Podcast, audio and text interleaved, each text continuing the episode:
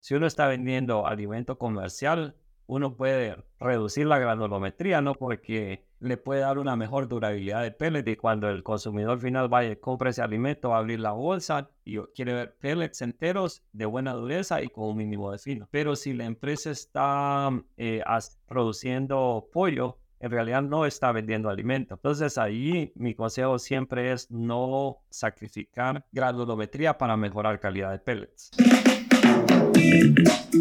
Bienvenidos a Avi Podcast, una línea directa con los principales referentes de la industria avícola. Avi Podcast solo es posible gracias al apoyo de empresas innovadoras que creen en la educación continua. El ANCO es ver crecer a nuestros animales con salud. Favor Animal Health Corporation. Animales saludables, alimentos saludables, un mundo saludable. Síguenos en redes sociales y Spotify para tener acceso a información de calidad, continua y de acceso gratuito. Hola, bienvenidos a este nuevo episodio de El Avi Podcast.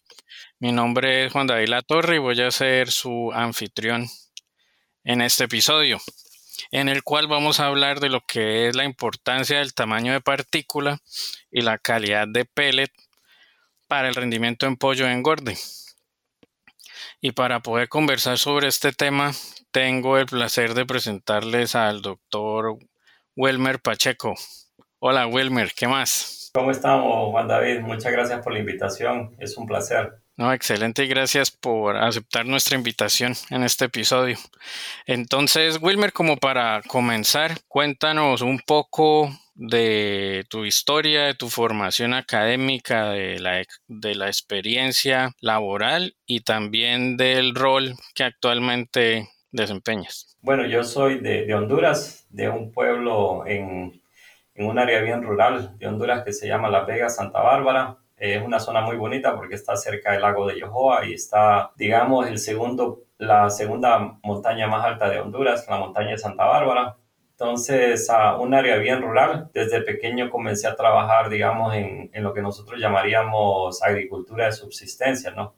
Eh, sembrando frijoles, maíz para consumo del hogar, ¿no? Y luego durante las vacaciones me la pasaba, somos una, una, una, región bien productora de café, entonces me la pasaba cortando café durante las vacaciones. Y este, ya luego de que terminé, digamos, el high, no el high school en realidad, ya cuando terminé el sexto grado, que nosotros llamamos en Honduras, eh, fui al colegio y luego ya cuando tenía que, que estudiar el bachillerato, decidí tomar una, una, vocación técnica. Entonces me fui a San Pedro Sula y estuve trabajando en un colegio, eh, bueno, estuve estudiando en un colegio técnico en el Centro Técnico Hondureño Alemán y allí estuve aprendiendo sobre cómo hacer piezas de máquina, cómo hacer mantenimiento de máquinas. Y luego eh, el plan en ese momento siempre fue como trabajar durante el día y estudiar durante la noche. Y mi plan siempre fue estudiar em, ingeniería mecánica o, o ingeniería industrial. Pero cuando estaba terminando Zamorano, no, perdón, cuando estaba terminando el técnico alemán, eh, escuché un poquito más de Zamorano. Uno de mis hermanos había estudiado en Zamorano y apliqué una beca. Entonces obtuve una beca para, para estudiar en Zamorano. Ya por terminar Zamorano, eh, Zamorano abrió un programa de, de, colocación para los estudiantes. Entonces ellos llevaban varias empresas que entrevistaban a los estudiantes y, unos, y uno después decidía, digamos, si era una opción para trabajar para uno, ¿no? Y una de las empresas que llegó fue Smithfield Foods, que es básicamente el mayor productor de cerdos a nivel mundial. Y yo sabía que ellos tenían una, una posición como eh, aprendiz de, para ser gerente de planta en Carolina del Norte. Y bueno, apliqué. Inicialmente no, no estaba seguro si me iban a dar la posición porque no hablaba inglés. Y en la planta en Carolina del Norte todo el mundo hablaba inglés, no había nadie que hablara únicamente español pero al final los convencí, ¿no? Que, que, me dieran la oportunidad, que yo podía aprender inglés. En, yo les prometí que en tres meses ya iba a ser fluido el inglés, ¿no? Entonces, al final ellos tomaron el riesgo, me dieron la opción y comencé un programa de entrenamiento con Smithfield en Carolina del Norte. Inicialmente estuve en la planta de, en el área de recibo de ingredientes. Lo primero que aprendí a decir fue qué tiene en el camión, y luego me decía el, el, conductor maíz, soya, yo sabía dónde colocarlo. pero igual como estaba expuesto al idioma todo el día, ¿no? Trabajábamos de 6 de la mañana a 6 de la tarde, entonces, y em, estuve al año de, de, de, estar en Smithfield, ellos me dieron todas las operaciones de la noche, era una planta que producía de 10.000 a 12.000 toneladas, y ya, ya como, em, digamos, supervisor de todas las operaciones, yo pude como aprender un poco más de toda la parte de molienda, mezclado, peletizado, incluso había momentos en los que yo corría la planta, todas las operaciones las podía correr yo al mismo tiempo. Pero cuando yo estaba como supervisor de la noche me di cuenta de que no era una posición que quería tener toda la vida, ¿no? Entonces, y como ya sabía inglés, entonces apliqué a una beca en la Universidad de Carolina del Norte y obtuve una beca para estudiar en el Departamento de Avicultura y hice la maestría en avicultura trabajando con procesamiento de soya. Entonces, ah, en Carolina del Norte hay, hay lugares donde se produce soya, pero no se produce lo suficiente para justificar la construcción de una planta de extracción con solvente. Entonces los productores ahí lo que tienen son extrusores y expellers. Y ellos estaban muchísimo más interesados en la extracción de aceite, pero yo estaba interesado en ayudarles a extraer la mayor cantidad de aceite y al mismo tiempo reducir los inhibidores de tripsina en, en harina de soya. Entonces la maestría la hice básicamente en eso, procesamiento de soya, efecto de granulometría, que es parte del tema que vamos a discutir, y también parte del efecto de los inhibidores de tripsina en, todo lo que es desarrollo del ave y, digamos, eh, desarrollo de la molleja y del páncreas, porque em, ahí los, los inhibidores de tripsina juegan un papel bastante importante.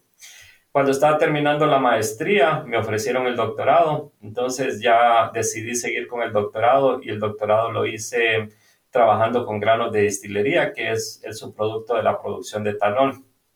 Entonces estábamos viendo diferentes niveles de inclusión, cuál era el efecto de los DDGS en calidad de pellet y en el rendimiento de aves. Incluso hicimos algunos proyectos con efecto de DDGS en, en um, rendimiento de cerdos. Y ya cuando terminé el doctorado, ya la Universidad de Auburn ya tenía una planta experimental y no tenía a nadie que, quisiera investigación, entonces ellos abrieron una posición, apliqué y eh, gracias a Dios me dieron la posición. Entonces yo me mudé a Alabama en, el, en febrero del 2015, ya tengo ya ocho años acá. Y inicialmente estuve trabajando con, con la parte de, de, procesamiento, como efecto de la granulometría, efecto del diámetro del pellets, efecto de la forma de alimento, cómo eso afectaba el, el rendimiento de las aves. Y a medida que el laboratorio iba creciendo, ya iba diversificándome en las áreas de investigación. Entonces comencé a hacer un poco más de investigación en nutrición, trabajando con enzimas, extractos de planta, minerales, etc. Entonces, la primera pregunta para ir calentando motores es, ¿cuál es la importancia de la granulometría en avicultura? esa es una muy buena pregunta, Juan David, y creo que nosotros para definir cuál, es la granulometría óptima, nosotros tenemos que retroceder un poco y entender cuál es, eh, cuál es la fisiología del animal, ¿verdad? Entonces, aquí para, para este ejemplo te puedo usar como dos fisiologías completamente diferentes. Tenemos, digamos, el ave, el tracto gastrointestinal del ave y el tracto gastrointestinal del cerdo. Si nosotros vemos, el ave va a tener un, un tracto gastrointestinal muchísimo más corto porque las aves evolucionaron para volar. Entonces, si ellos tuvieran un tracto intestinal mucho más largo, mucho más pesado, tendrían mucho más gastos energéticos al volar. Entonces, algunas de las cosas que las aves hicieron como parte de la evolución es, una, tienen un buche, ¿no? El buche, y eso es como un mecanismo de defensa. Ellas pueden, digamos, bajar, digamos, recoger semillas y volar. Y usan el buche como un, eh, básicamente como un órgano de almacenamiento. O cuando ellas tienen que volar largas distancias, pueden almacenar alimento en el buche y básicamente irlo usando a medida que lo necesitan. La otra parte que es importante mencionar de las aves es que tienen, digamos, eh, lo que es el proventrículo y la molleja. Entonces, el proventrículo es el, digamos, el, el, órgano que se encarga de la producción de ácido clorhídrico y pepsinógeno y luego la molleja va a ser el órgano que se encarga como, como muchos lo llaman el director de la orquesta. es el, es, lo, es el órgano que va a controlar la tasa de pasaje, el peristaltismo reverso. Entonces, las aves en realidad se van a beneficiar de partículas gruesas. Cuando yo hablo, y, y, y grueso es un, un, término un poquito ambiguo, ¿no? Cuando nosotros hablamos de una granulometría más gruesa en aves, nosotros no estamos hablando de unas 900 a 1000 micras en la fase de inicio y unas 1000 a 1200 en la fase de crecimiento y final. Entonces, cuando ellas tienen eh, granulometría gruesa, eso le ayuda al, al, estimulamiento de la molleja, del proventrículo, peristaltismo reverso, entonces hay una mejor digestibilidad de nutrientes. Si nosotros tenemos una mejor digestibilidad de nutrientes en la parte más alta del intestino, eso significa que vamos a tener menos nutrientes disponibles para las bacterias en la parte del intestino grueso. Acordémonos que si no tenemos una buena, o si el ave no tiene una buena digestión, entonces va a haber una proliferación de bacterias, esas bacterias van a crear inflamación y al final se hace un círculo vicioso en el cual uno termina viendo un montón de, de diarrea, pasaje rápido, alimentos sin digerir. Y ahí van a ir un montón de nutrientes, va a ir nitrógeno y ese nitrógeno va a ser usado por las bacterias en la cama y luego eh, va a haber problemas de amoníaco, pueden haber problemas respiratorios, pueden haber problemas de pododermatitis. Entonces, aquí acordémonos que necesitamos en las aves partículas gruesas que estimulen molleja, peristaltismo reverso. En cerdos es completamente diferente. Los cerdos tienen un, uh, tracto gastrointestinal muchísimo más largo. Entonces los cerdos en realidad se benefician de partículas más finas porque esas partículas van a tener una área superficial mayor, entonces va a haber un mejor contacto de las enzimas con, eh, con la digesta, digamos, y entonces esas enzimas pueden uh, liberar mejor esos nutrientes y esos nutrientes pueden ser absorbidos. Algo que se me, se me olvidó mencionar que es importante es, hay muchos estudios que indican que cuando uno tiene granulometría más en el alimento, eh, las partículas que están entrando al duodeno después de la molleja van a ser muchísimo más finas y nos tenemos que acordar que ahí es donde existe, ahí es donde ocurre lo que es eh, la absorción de nutrientes. Bueno, y para tocar, ya, ya hablando de la parte de granulometría y pasando a lo que es la molienda, como en el caso de molienda, ¿cuáles, pues si puede mencionar cuáles son las ventajas de la molienda, eh, los, los equipos que normalmente uh, se utilizan para este proceso. Sí, bueno, en realidad cuando nosotros hablamos de la molienda, no, lo que nosotros queremos es cuando nosotros reducimos la granulometría, eh, ya te, una de las de, de, los factores que mencioné es que ayuda a incrementar la super, eh, el área superficial, ¿no? También cuando nosotros reducimos granulometría, si nosotros estamos peletizando en el proceso de acondicionamiento, va a haber una mejor penetración de, de, la temperatura y la humedad al centro de esa partícula, es decir, que esa partícula se puede hidratar muchísimo más rápido y eso te puede ayudar a mejorar calidad de pellets.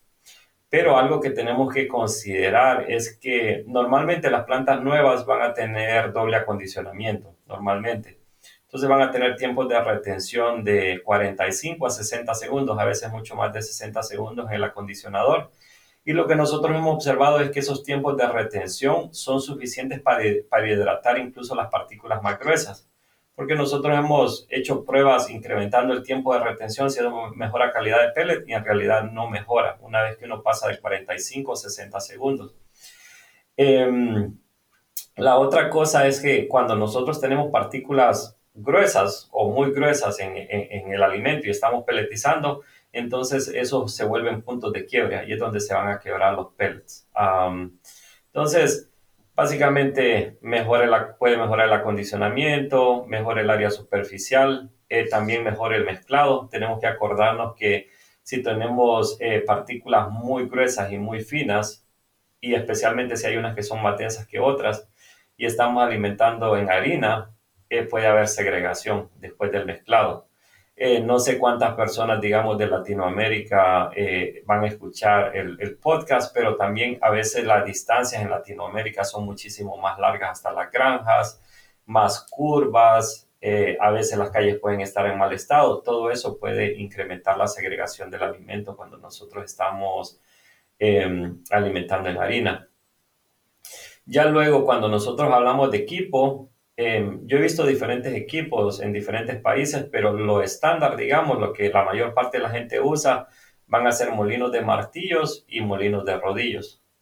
Y normalmente la gente va a preferir usar molinos de rodillos en dietas que van a ser alimentadas en harina, porque el molino de rodillo da una, una granulometría mucho más uniforme y la idea es que si uno está alimentando dietas en harina, uno quiere que el alimento fluya en el, en el comedero, ¿no? Y, o, en el sistema de alimentación de la granja. Entonces, los molinos de rodillo dan ciertas ventajas allí con una granulometría más uniforme. Si nosotros estamos alimentando dietas peletizadas, entonces lo normal es, o lo que yo más veo es el uso de, de molinos de martillo. Pero eh, hay algunas variaciones. Em, por ejemplo, em, nosotros en los molinos de martillo, em, especialmente las empresas nuevas, tienen lo que nosotros llamamos variadores de velocidad, donde uno le puede cambiar la velocidad o las RPM al motor. Uno puede reducir la velocidad de la punta del martillo y la velocidad a la cual el martillo golpea el material que está moliendo y nosotros podemos modificar la granulometría sin necesidad de usar cribas, sin necesidad de cambiar cribas. Entonces, esos variadores de velocidad dan bastante, bastante flexibilidad, eh, especialmente si uno está trabajando con diferentes granulometrías o si uno tiene, digamos, una planta de postmolienda en la cual uno está usando, está produciendo alimento para diferentes especies. Acordémonos, acordémonos de nuevo que los cerdos van a necesitar una granulometría más fina, entonces ahí nosotros lo que necesitamos son eh, mayor velocidad de punta. Eh, los, las aves necesitan granulometría más gruesa, entonces cuando nosotros reducimos la velocidad de punta, podemos incrementar la granulometría. En el ANCO ofrecemos productos y servicios para la prevención, el control y tratamiento de las enfermedades de los animales. Cuidando de la salud y el bienestar animal, colaboramos con los productores en garantizar la disponibilidad de alimentos inocuos y de calidad para la nutrición humana. Guiados por nuestra visión de alimentos y compañía enriqueciendo la vida, ayudamos a criar animales más sanos, lo que implica gente más sana y un ambiente más sano. Súper interesante toda la información y esos, esos detalles que, que para los productores son bien importantes.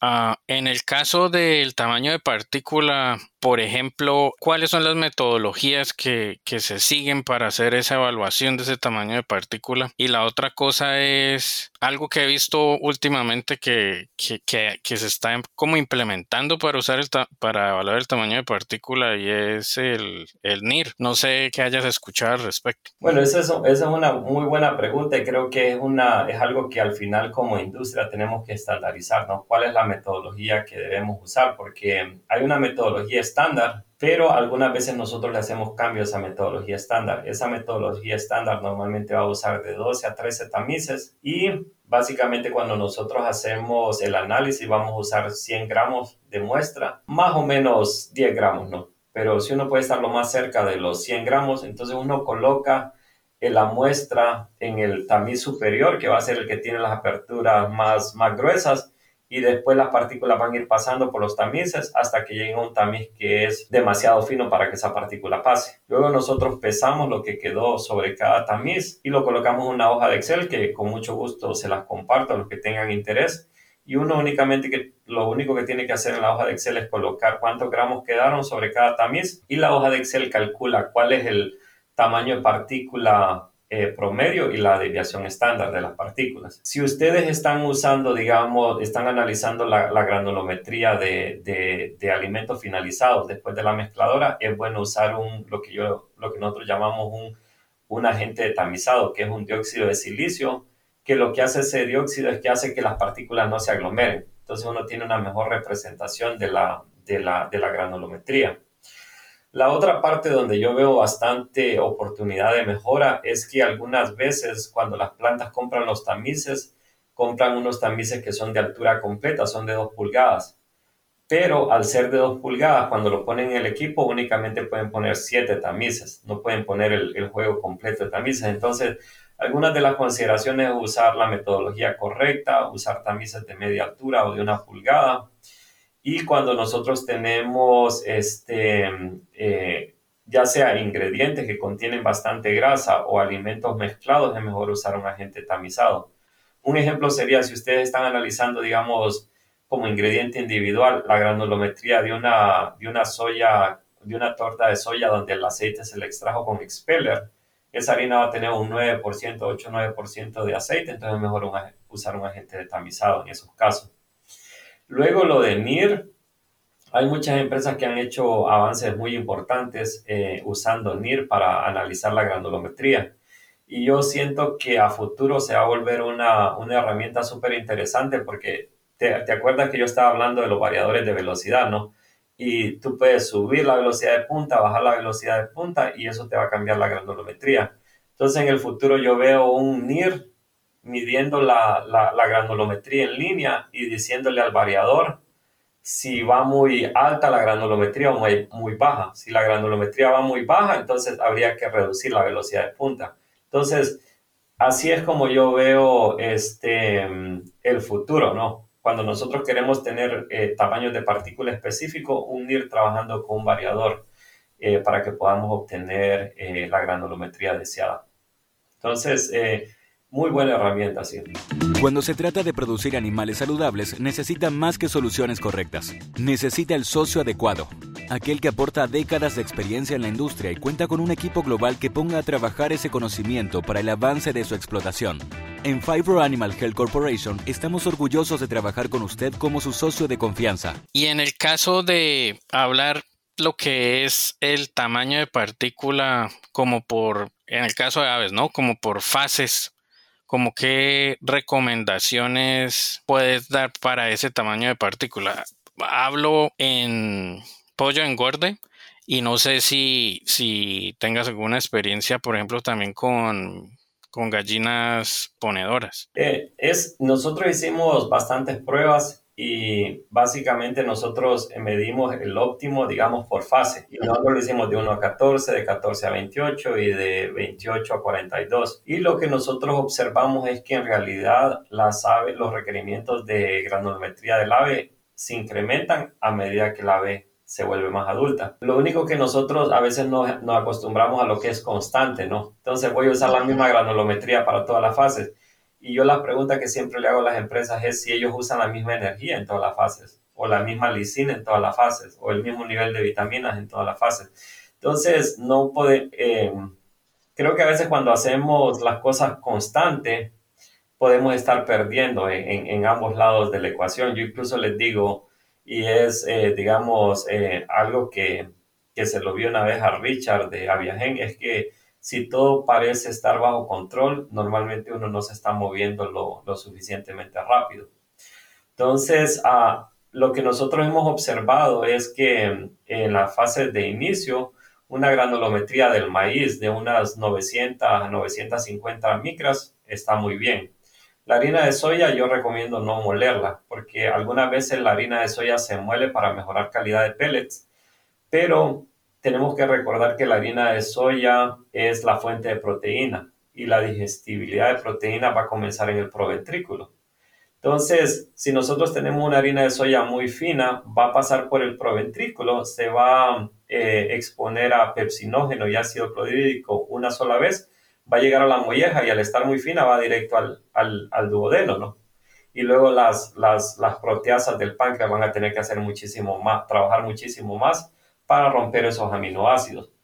Cuando nosotros tenemos partículas gruesas, digamos de unas 1000 a 1200 micras de harina de soya, no la necesitamos moler, porque así nos aseguramos que esa harina vaya a la molleja, se muele un poco y regrese al proventrículo, se reexponga pepsinógeno y ácido clorhídrico y tenga eso lo que nosotros le llamamos el peristaltismo gástrico, molleja proventrículo. Y luego ya, digamos, volviendo a la parte de maíz, ya en las fases de crecimiento y desarrollo y final, uno ya puede subir un poco más la granulometría de 1000 a 1200 micras. Algo que nosotros eh, estamos haciendo actualmente como equipo es nosotros creamos una metodología para medir la granulometría dentro del pellet, porque nosotros históricamente nos hemos estado enfocando únicamente en la granulometría del maíz, la granulometría de la harina de soya, del carbonato de calcio, por ejemplo, Y nos olvidamos que cuando nosotros agarramos ese ingrediente y lo colocamos con todos los demás en la mezcla, cambia la granulometría de la mezcla. Y luego agarramos esa mezcla y la peletizamos y nos olvidamos que también el peletizado es un, es una, es un sistema de molienda. Entonces al final no sabemos qué es lo que le estamos dando al ave. Entonces nosotros la parte de esta metodología es entender mejor cuáles son los requerimientos de, de, tamaño partícula del ave. Entonces acordémonos de 900, 950 y luego de 1000 a 1200 en pollo de engorde. En ponedoras o reproductoras nosotros, em, desde mi punto de vista, un óptimo de unas 1200 micras a 1300 micras va a ser óptimo. Porque este, si nosotros subimos mucho la granulometría, tenemos el riesgo de que como esas dietas son en harina o bastante se alimentan en harina, entonces va a haber un mayor riesgo de segregación si las partículas son demasiado gruesas. Entonces eso maíz, ¿no? Y ya lo del carbonato de calcio, como tú sabes, es importante usar un carbonato de calcio grueso y a medida que la gallina o si la gallina o la repro va, va entrando más en las fases de producción, como el tamaño del huevo se incrementa, uno puede ir incrementando la cantidad de, de o la granulometría, la proporción de grueso y fino de carbonato de calcio. Algunas veces uno puede empezar 50-50, después subir a, a 60-40 y puede llegar hasta 75% partículas gruesas de 3 a 4 milímetros y luego un 25% partículas menores de 2 milímetros. Lo normal en la industria es que solo usen una granulometría, o por lo menos lo que yo he visto, una granulometría gruesa de carbonato de calcio para para ponedores y reproductoras. Sí, esa precisamente iba a ser mi, mi siguiente pregunta, hablar un poco de, del calcio, pero pues ya nos aclaraste ese tema. Y otra preguntita sería relacionada a la importancia no solo de la granulometría del ingrediente, pero también el énfasis en la granulometría ya del, del producto final. Correcto, sí. Por ejemplo, eh, nosotros la metodología que tenemos para medir la granulometría dentro del pellets todavía no se está haciendo, no, no, hay un montón de industria que todavía no sabe que existe. Entonces nosotros esperamos que la adopten, pero mi consejo es que analicen la granulometría de un ingrediente específico, pero también que le pongan atención a la granulometría de la, de la harina mezclada. Entonces, ah, eso es súper importante también. Bueno, y en el caso de, de, finos, ¿cuál sería como la recomendación o lo mínimo que, que debería de tener un alimento para, para pollo en huerta si estamos hablando de un porcentaje de finos? Cuando nosotros vemos porcentaje de finos, eh,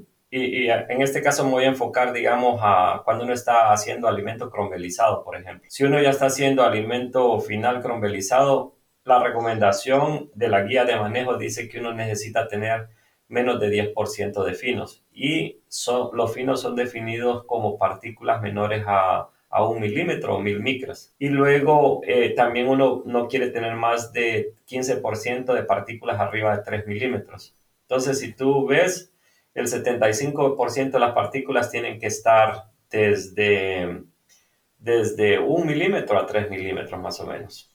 Y cuando uno lo ve en pellets, eh, también uno puede manejar como menos de 10% de finos. Esa es una, es una buena recomendación en pellets. Incluso si uno está eh, por debajo de 5% de finos en planta, está muy bien porque al final todo el equipo de transporte al final le termina generando finos adicionales y cuando uno ya ve, va al plato, tal vez puede ser que tenga un 15% de finos y un 85% de pellets. Y ese, esa sería una muy buena calidad de pellets a nivel del plato. Bueno, ¿y tienes alguna recomendación relacionada al tamaño de partícula que te gustaría compartir, por ejemplo, con con personas que estén en posición de tomar decisiones respecto a este tema? Pues mira, yo creo que lo que es importante es entender el negocio, ¿no? Entender el negocio y este, en qué tipo de negocio está la empresa. La empresa está vendiendo alimento comercial o está vendiendo pollo. Si uno está vendiendo alimento comercial, uno puede reducir la granulometría, ¿no? Porque le puede dar una mejor durabilidad de pellet y cuando el consumidor final vaya y compre ese alimento, va a abrir la bolsa y quiere ver pellets enteros de buena dureza y con un mínimo de fino. Pero si la empresa está eh, produciendo pollo, en realidad no está vendiendo alimento. Entonces allí mi consejo siempre es no sacrificar granulometría para mejorar calidad de pellets. Entonces aquí lo importante es tener una granulometría gruesa que ayude, como les comentaba anteriormente, al desarrollo de la molleja y el proventrículo y enfocarse en los otros factores que vamos a discutir después, en qué otros factores afectan calidad de pellets, temperatura, etc. Entonces, es bien importante entender en qué negocio estamos. Estamos vendiendo alimentos, estamos vendiendo carne y también es importante considerar todos los costos, ¿no? Porque mm, también nosotros, si, estamos digamos, eh, produciendo alimentos para, aves, nosotros cuando nosotros incrementamos esa granulometría unos 50, 100 micras, nosotros no estamos ahorrando costos de molienda porque vamos a incrementar la tasa de producción de la, de la máquina, del, del, molino que estemos usando, ya sea de rodillos o de martillos. Entonces estamos ganando eficiencia y también esas partículas van a fluir mejor en la planta de concentrado. Bueno, como nos pueden observar o escuchar, este es un tema que tiene mucha tela para cortar. Entonces, ah, cordialmente los invito a seguirnos en el siguiente episodio, la próxima semana, con el doctor Wilmer Pacheco para tocar un tema relacionado o con un foco más fuerte en lo que es el proceso de peletizado. Muchas gracias y nos vemos entonces o escuchamos la próxima semana. Si te gustó este episodio, no dejes de compartirlo con otros profesionales para que más personas puedan tener acceso a la palabra de los principales referentes de la industria avícola.